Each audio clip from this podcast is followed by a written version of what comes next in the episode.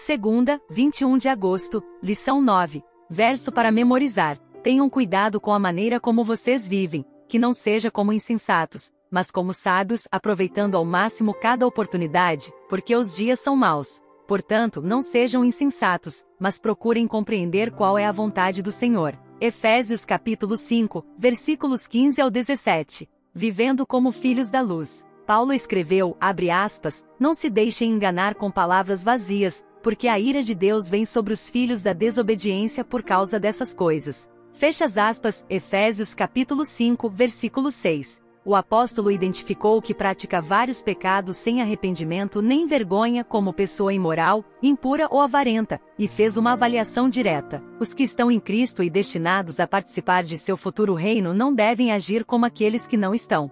Em seguida, demonstrou preocupação com o efeito de palavras vazias, ou seja, os crentes podem ser enganados por linguagem explícita a pensar que o pecado sexual não é tabu ou podem até mesmo ser atraídos para tais pecados. Quem é enganado assim corre o risco do juízo final de Deus. A expressão, a ira de Deus, é desafiadora. Ira ou raiva de Deus sugere um contraste com a variedade humana temperamental habitual. É a resposta devida de um Deus paciente e justo contra o compromisso obstinado com o mal, não uma reação explosiva e enlouquecida a alguma infração menor. Além disso, as menções à ira divina ocorrem com mais frequência no contexto de advertências bíblicas inspiradas sobre a proximidade dos juízos divinos. Deus adverte sobre seus próprios juízos vindouros, um ato de graça, visto que os seres humanos são por natureza filhos da ira, sujeitos a esses juízos. Ouça Efésios capítulo 5, versículo 7 ao 10. Portanto, não participem com eles dessas coisas, porque outrora vocês eram trevas, mas agora são luz no Senhor. Vivam como filhos da luz,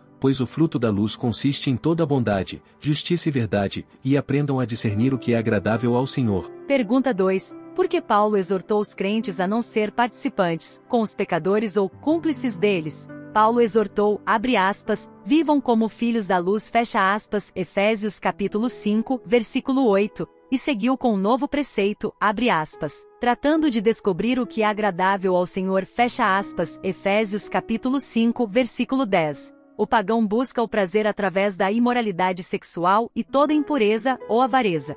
O objetivo do crente é dramaticamente distinto, não agradar a si mesmo, mas a Deus, ouça Romanos capítulo 12, versículo 1. Portanto, irmãos, rogo-lhes pelas misericórdias de Deus que se ofereçam em sacrifício vivo, santo e agradável a Deus, e este é o culto racional de vocês. Segundo Coríntios capítulo 5, versículo 9. Por isso, temos o propósito de lhe agradar, quer estejamos no corpo, quer o deixemos. Hebreus capítulo 13, versículo 21. Os aperfeiçoe em todo o bem para fazerem a vontade dele, e opere em nós o que lhe é agradável, mediante Jesus Cristo, a quem seja glória para todo o sempre. Amém. Esses textos usam a mesma palavra grega, euarestos, agradável ou aceitável. O crente busca refletir o alto sacrifício de Cristo, vivam em amor, como também Cristo nos amou e se entregou por nós Efésios capítulo 5, versículo 2. Quais são algumas das palavras vazias com as quais precisamos ter cuidado? O próximo tema da lição será desperte.